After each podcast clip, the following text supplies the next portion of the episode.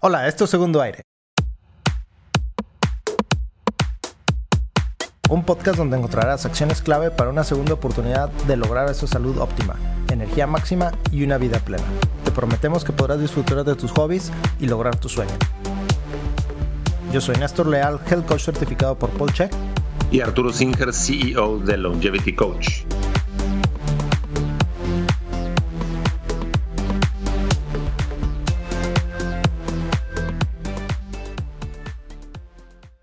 Buenos días Arturo, ¿cómo estás el día de hoy? Muy bien, Néstor, ¿tú qué tal?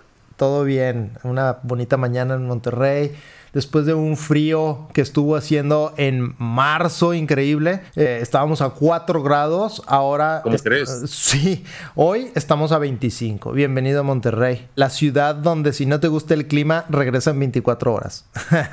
Una cosa, ¿cómo le hacías con 4 grados para tu entrenamiento de Jiu-Jitsu?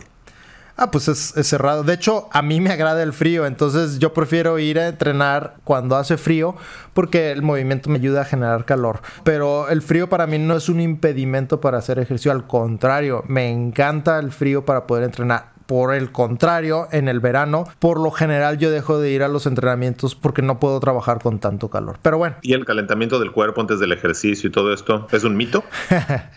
es muy interesante tu pregunta. Fíjate, algunas personas que he estudiado sobre el tema del ejercicio dicen que sí es un mito el calentamiento, que lo que necesitamos hacer es más bien mover las articulaciones. Sin embargo, un calentamiento básico es trotar por 3, 4, 5 minutos. De hecho, en el Jiu-Jitsu eh, trotamos 5 minutos con diferentes movimientos articulares.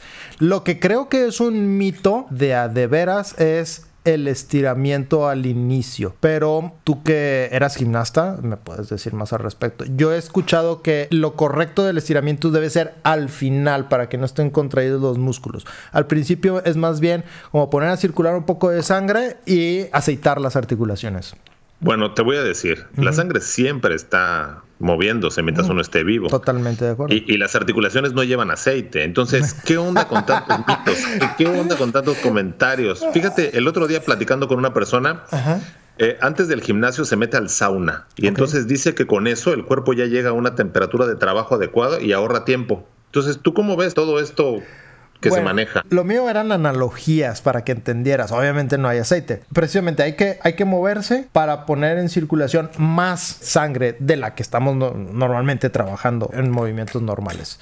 La idea del sauna es generar calor para sudar y liberar toxinas no para elevar la temperatura corporal por circulación sanguínea. Pero de todos modos pasa. ¿En qué? ¿A qué te refieres? A que se eleva tu temperatura corporal. También cuando estás al sol o en un día, por ejemplo, aquí en Mérida, 35, 40 grados, no necesitas calentar nada, nada más sales 5 minutos al medio ambiente y ya estás a temperatura de trabajo. Entonces técnicamente no calentarías si estás en Mérida, es lo que quieres decir. En un día así caluroso, yo considero que es pérdida de tiempo. Entonces... a ver, entonces explícame qué harías tú. ¿Cuál es el pensamiento correcto? Este, dependiendo de la temperatura del entorno, sería tu calentamiento. Si estás a 4 grados centígrados, eh, pues sí, empieza despacito y, ve moviéndote. Pero si ya estás a 40 grados centígrados, yo considero que ya estás listo para la acción, ¿no? Excelente, entonces sí es un mito. Mm. Yo creo que sí, yo creo que es un mito y depende de la temperatura del entorno.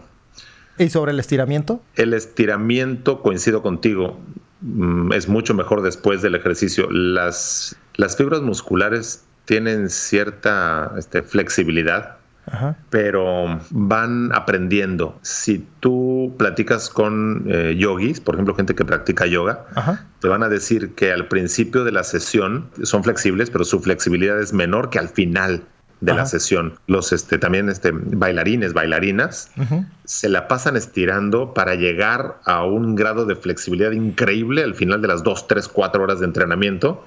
Entonces, el músculo también aprende a relajarse. Porque lo que quieres no es estirar el tendón, lo que quieres es estirar el músculo.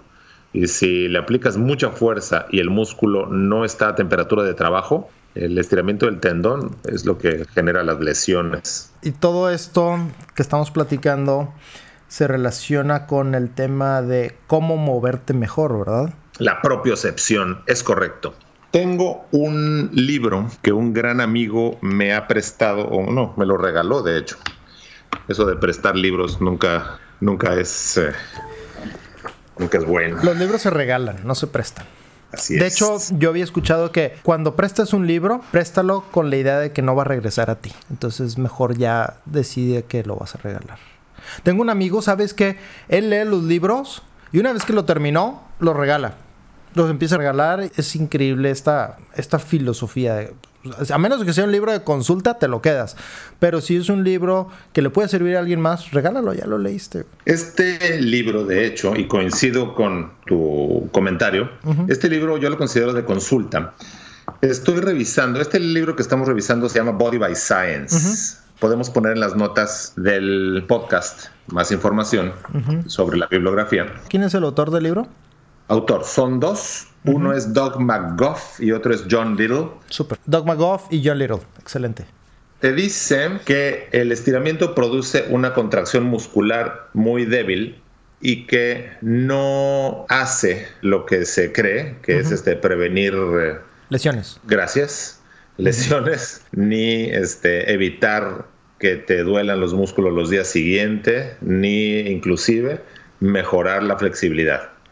Dice que lo que hace el estiramiento es hacerte más débil. lo estoy leyendo en la página 219. Por eso es que lo importante es no dejarse llevar por los mitos que todos hemos aprendido en cuanto al ejercicio. Tengo entendido, según un estudio de publicación no reciente, o sea, es un estudio viejo, que el ping pong es uno de los mejores ejercicios para mejorar la inteligencia.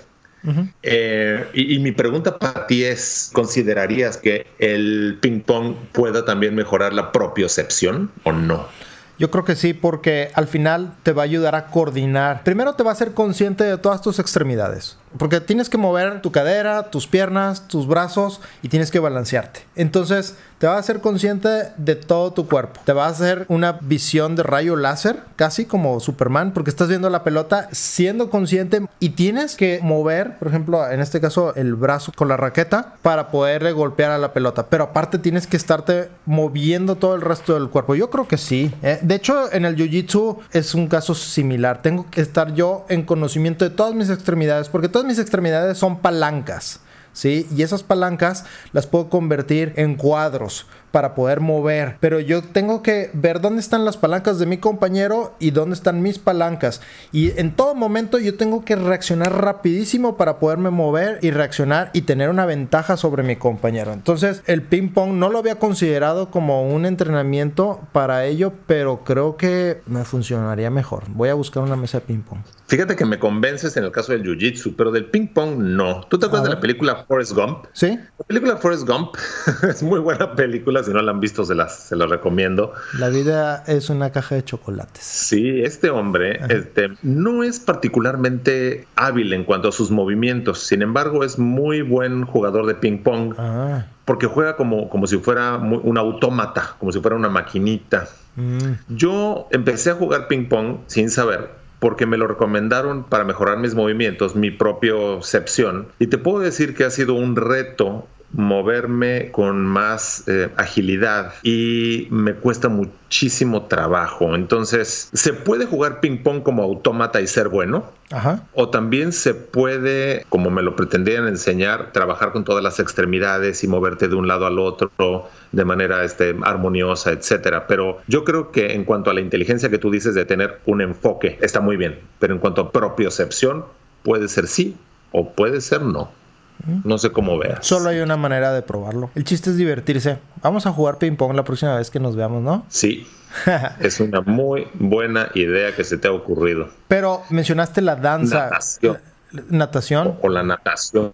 La natación es otro de mis retos. Mm. Este no habiendo tenido maestro ni, ni, enseñanza de natación de niño, digo, todos nos metíamos a la alberca, ¿no? Pero natación como tal. Entonces ahora de adulto, aprender la propiocepción, o sea, dónde están mis extremidades, qué es lo que están haciendo en todo momento para copiar el movimiento que debo hacer para desplazarme de manera más este, fácil por el agua es increíblemente difícil para mí. Es un reto. Me vienen a la mente muchas cosas. A ver si no se me olvida. Mencionaste la danza. Probablemente la danza es un mejor ejercicio que el ping pong. ¿Por qué? Porque tienes que coordinar.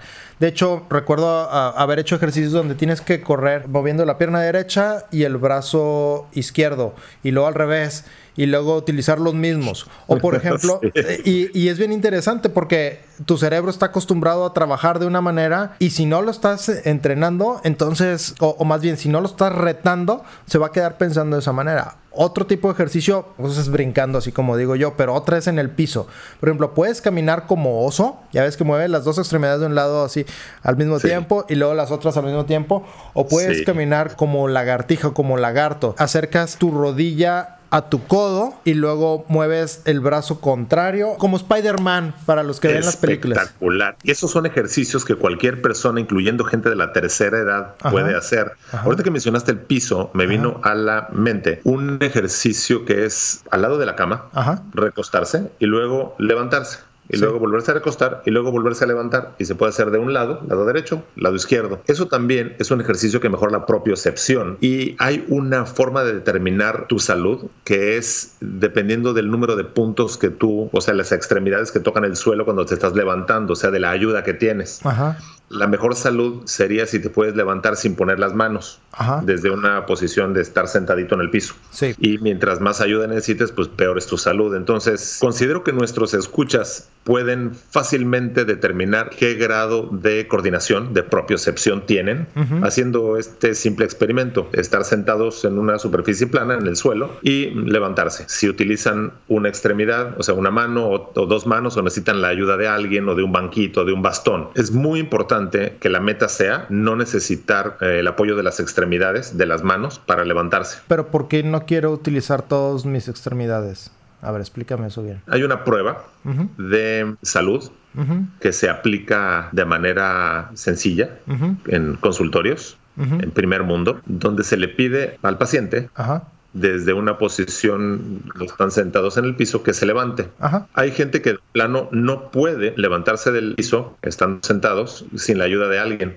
Son gente cuya sarcopenia, o sea, pérdida de masa muscular y pérdida de coordinación, son terribles y su salud no es buena. Inclusive es un factor que predice pues la mortalidad.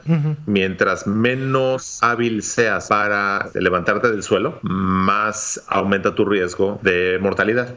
Y lo contrario también es correcto. Si tú pones a un niño en el suelo y le pides que se levante de juego, este, mueven el cuerpo para adelante, tienen excelente este, propiocepción, a pesar de que todos los días el cuerpo de los niños es distinto, ¿no? Y se levantan este, jugando y sonriendo sin poner las manos. Y uno debería hacer lo mismo no debe ser frustrante, debe ser motivante el no poderlo hacer. Y con los ejercicios que mencionaste, imitando la forma en que camina este, un cocodrilo, este, pegando codo y rodilla, O, u, otros tipos de movimiento, mejorar la fuerza, la coordinación, propiocepción, para lograr lo que podías hacer antes. No perderlo, nunca. Fíjate que yo he estado analizando a mis mascotas. Yo tengo dos perros y he estado analizando cómo se mueven. Lo he estado utilizando como de ejercicio personal para el jiu-jitsu, pero estaba viendo cómo caminan y cómo corren. Veo que cuando caminan usan las cuatro extremidades, pero de manera alternada. Pero cuando corren, las dos de adelante las mueven al mismo tiempo y luego las de atrás las recogen. Entonces se vuelven más veloces, pero ellos en automático. No creo que lo estén pensando, pero tienen que entrenar para empezar a hacer ese tipo de ejercicios en automático. Por eso considero que es interesante interesante hacer esos ejercicios para volver a poner en práctica los tipos de movimiento en el piso, ¿verdad? Alternar caminar como oso y caminar como lagarto. De acuerdo. Inclusive uno de los ejercicios que me pongo a hacer con mis hijos, y este es el típico ejercicio cuando no tienes equipo, es bajar las escaleras en cuatro puntos. te he visto con la cabeza hacia abajo. Eso es espectacular porque si, si no estás prestando atención, te rompes la nariz o te vas de, de, bruces, ¿no? Ah, y te hace tener una mejor propiocepción porque quieres saber dónde está tu nariz para no golpeártela.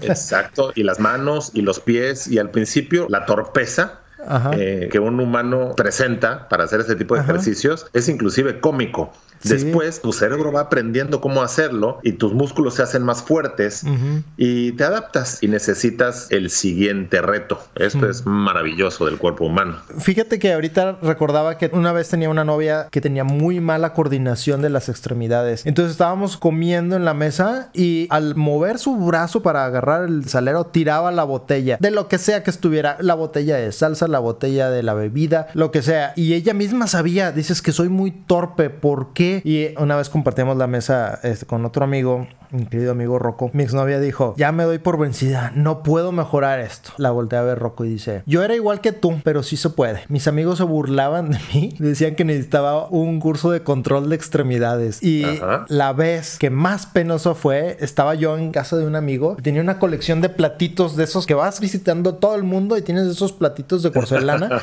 la tenía en la, venda, en la pared, ¿sí? Entonces, él sabía que estaban los platitos ahí, pero no coordinó bien y que de repente, ¡pum!, que tira todos los platitos y se rompen todos. Dice, a partir de ahí me hice consciente, no quise volver a pasar penas y ese suceso me hizo consciente de ubicar mejor mis extremidades. Entonces sí es corregible, pero uno tiene que estar, querer hacerlo, querer estar consciente de dónde están esas extremidades. Inclusive cuando uno maneja un, coche o una moto o una bicicleta, el cerebro entiende como que el coche es parte de tu cuerpo y entonces ya sabes exactamente hasta dónde llegan los extremos del coche para no pegarle a otros. Lo que me llama la atención, los conductores, los choferes de trailers. Estos trailers, no sé cuántos metros miden y tienen este, una o dos secciones movibles, son unos genios para mover estos equipos, ¿no? Y si uno, este, sin la, eh, el entrenamiento, tratara de hacerlo, este, creo que saldría muy caro. Eso te muestra cómo el cerebro tiene esta espectacular habilidad de ir adaptándose. Cuando uno va creciendo, como te decía, el cuerpo es distinto todos los días. A veces los pies te crecen más rápido y las manos, o a lo mejor estás más alto y más flaco, y el cerebro se adapta todos los días, todos los días. A lo mejor lo que pasaba con tu novia es que no había terminado su desarrollo. No quiero decir que eh, hacer ninguna referencia a su edad, pero yo creo que no había terminado su desarrollo y entonces estaba todavía aprendiendo su cerebro, ¿no? Sí, eh, fíjate que lo he analizado, lo he analizado mucho porque... ¿Cuántos años tenía? A ver, ya dinos. No, hombre, fue hace un par de años. pero, pero yo creo que es más bien una falta de awareness, de... ¿Cuál es la palabra en español de awareness? de estar consciente de tus extremidades. Pero ¿cómo puedes no estar consciente? Pues porque no te interesa. Si no te interesa, no te importa. Dices, no, o sea, ella dijo, ah, pues, pues ya soy así, no tengo corrección. No. Mm. Y el otro dice, no, sí es corregible. Yo era como tú. Tiré todos esos platos. Claro que es corregible, pero tienes que querer. Es como el chiste de los psicólogos, ¿no? De cuánto se requieren para cambiar un foco. Y dicen, el foco tiene que querer cambiar, ¿verdad? Obviamente es. es, lo, es lo mismo. O sea, tú tienes que querer corregirte. Si no, dices, si te aceptas, no, pues es que así soy yo. No, ¿qué tienes que hacer? Ejercicios, ejercicios que te ayuden en tus reacciones motoras. Entender que hay una mejor versión de ti mismo. Exactamente, hay un segundo aire. Justamente eso me pone a analizar a muchos niños. Hay niños que a mí me ponen nervioso que precisamente no controlan bien sus extremidades. Van por la casa tirando las cosas, ¿verdad? Incluso no solamente las cosas, sino que no están viendo por dónde están caminando. Obviamente en casa pues es un adulto el que de repente va caminando y se puede tropezar con él. Pero peor aún sería estar en la calle y no ver que viene un automóvil o ver que viene un animal a atacar a un perro o lo que sea. Por eso los deportes son tan importantes, porque en el deporte tu cerebro está aprendiendo dónde están tus extremidades todo el tiempo y entonces te haces este capaz de controlarlo. Pero son deportes de agilidad no de fuerza, porque tú dices, ah, voy a hacer ejercicio y vas al gimnasio nada más a levantar pesas. No, no, no, sí, me, refiero a básquetbol, tenis, este, fútbol, soccer. Este, Exactamente, a eso me quería referir yo.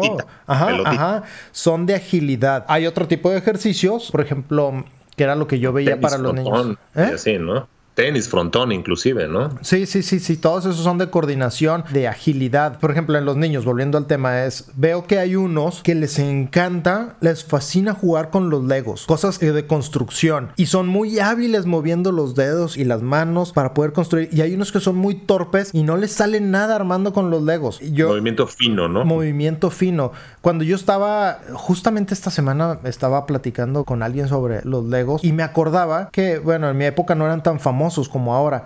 Pero en la escuela teníamos unas cajitas que se llamaban regletas y esas eran como barritas de diferentes longitudes. La más pequeña era de un centímetro cúbico, un centímetro por un centímetro por un centímetro. Y de ahí iban avanzando a una regleta de dos centímetros, luego tres, cuatro, hasta seis. Y entonces, como parte de nuestro desarrollo en la escuela, nos ponían a jugar con las regletas y armar. Obviamente no se insertan como los legos, entonces requiere más habilidad. Terminabas haciendo tipo como Jenga, ¿verdad? O Jenga, que es este juego.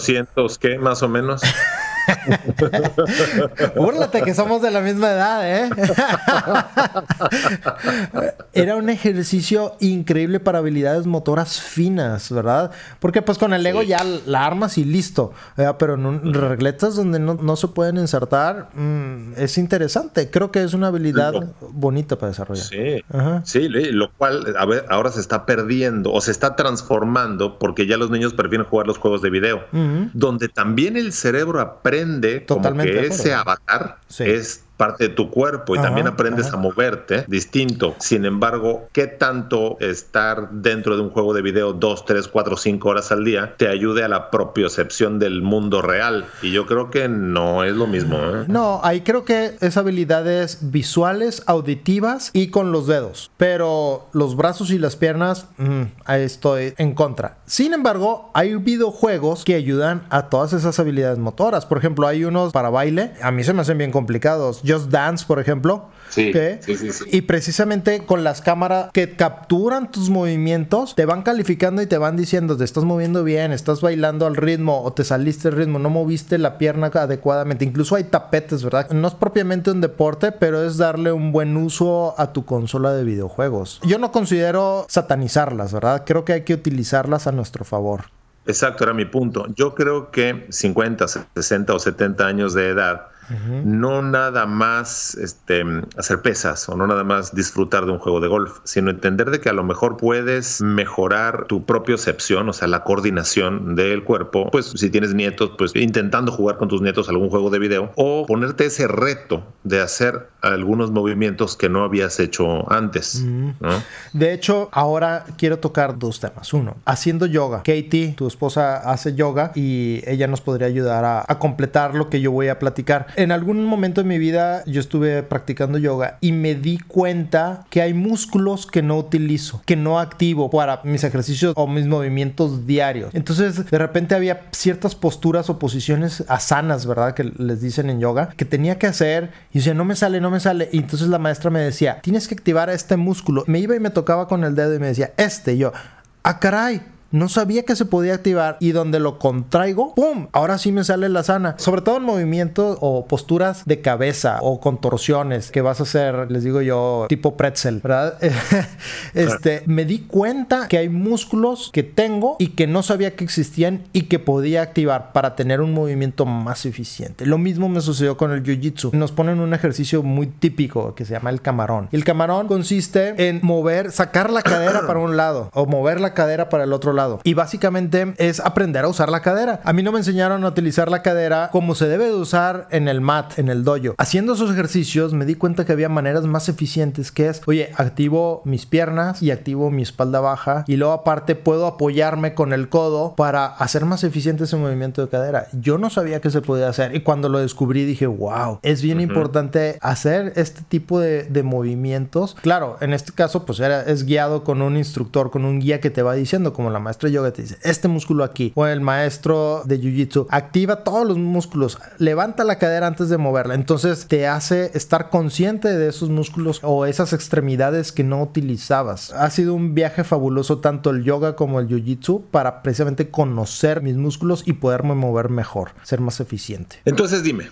tres recomendaciones que tú consideres las más importantes para mejorar tu propia percepción en la tercera edad o a cualquier edad. Primero, creo que las habilidades motoras finas son muy, muy importantes, lo que decía yo. Nunca estás demasiado viejo para tener un Lego. Aparte, ya hay unas versiones bien divertidas. Lo importante aquí es precisamente divertirte. Si lo vas a hacer por obligación, divertirte en el proceso de aprendizaje. Entonces, cómprate un Lego o cualquier juego de habilidades motoras. Pueden ser mecanos, ya no existen los tentes, pero a lo que voy es algún juego de construcción. Incluso pudiera ser construir avioncitos o construir barquitos. Esto ya como, modelismo. Sí.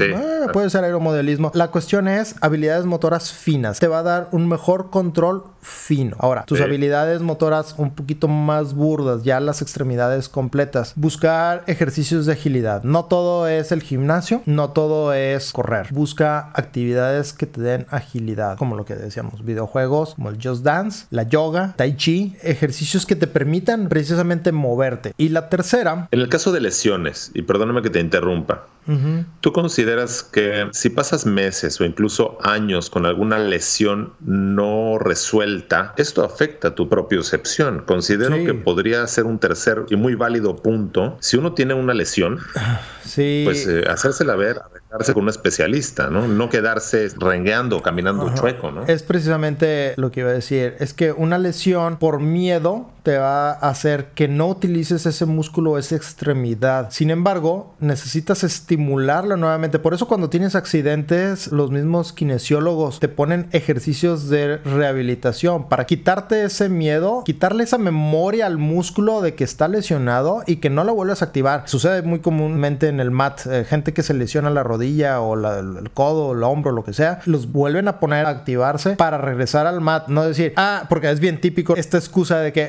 un cliente mío me decía, quiero bajar de peso, pero me duele mucho la rodilla porque tuve una lesión hace muchos años. Pero pues no puedo hacer ejercicio. Pues entonces busca un ejercicio que te permita activar esos músculos, tal vez de bajo impacto, pero que no sea una excusa para no moverte. Tienes que buscar otras formas. ¿Qué es lo que sí puedes hacer?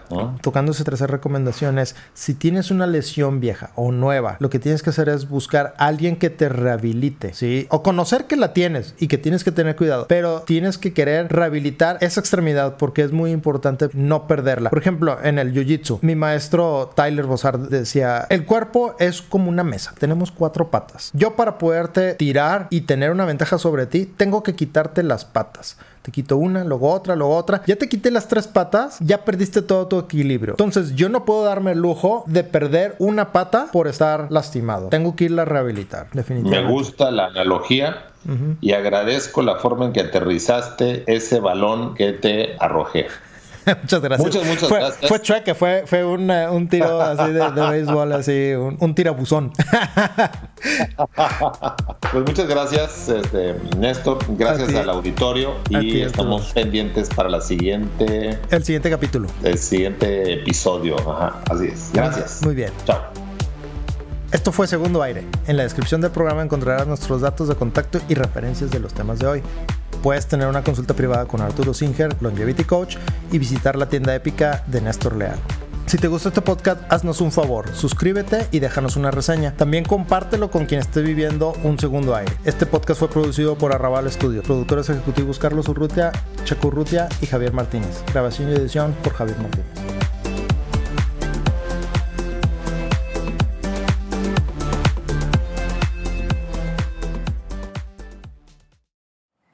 Podcast se hace exclusivamente para propósitos de información general. Las declaraciones y opiniones expresadas en este podcast no constituyen consejos médicos. Este podcast, incluyendo Arturo Singer, Néstor Leal y los productores, se deslindan de cualquier responsabilidad por cualquier efecto adverso relacionado al uso de la información aquí contenida. Las opiniones de los invitados son propias y este podcast no promueve ni acepta responsabilidad alguna por las declaraciones de los invitados. Este podcast no hace representaciones ni da garantías de las cualificaciones o credibilidad de los invitados. Este podcast puede incluir promoción o publicidad pagadas para productos o servicios. Los individuos en este podcast pueden tener un interés económico directo o indirecto en los productos y servicios referenciados en el podcast. Si cree que tiene un problema médico, consulte un médico autorizado.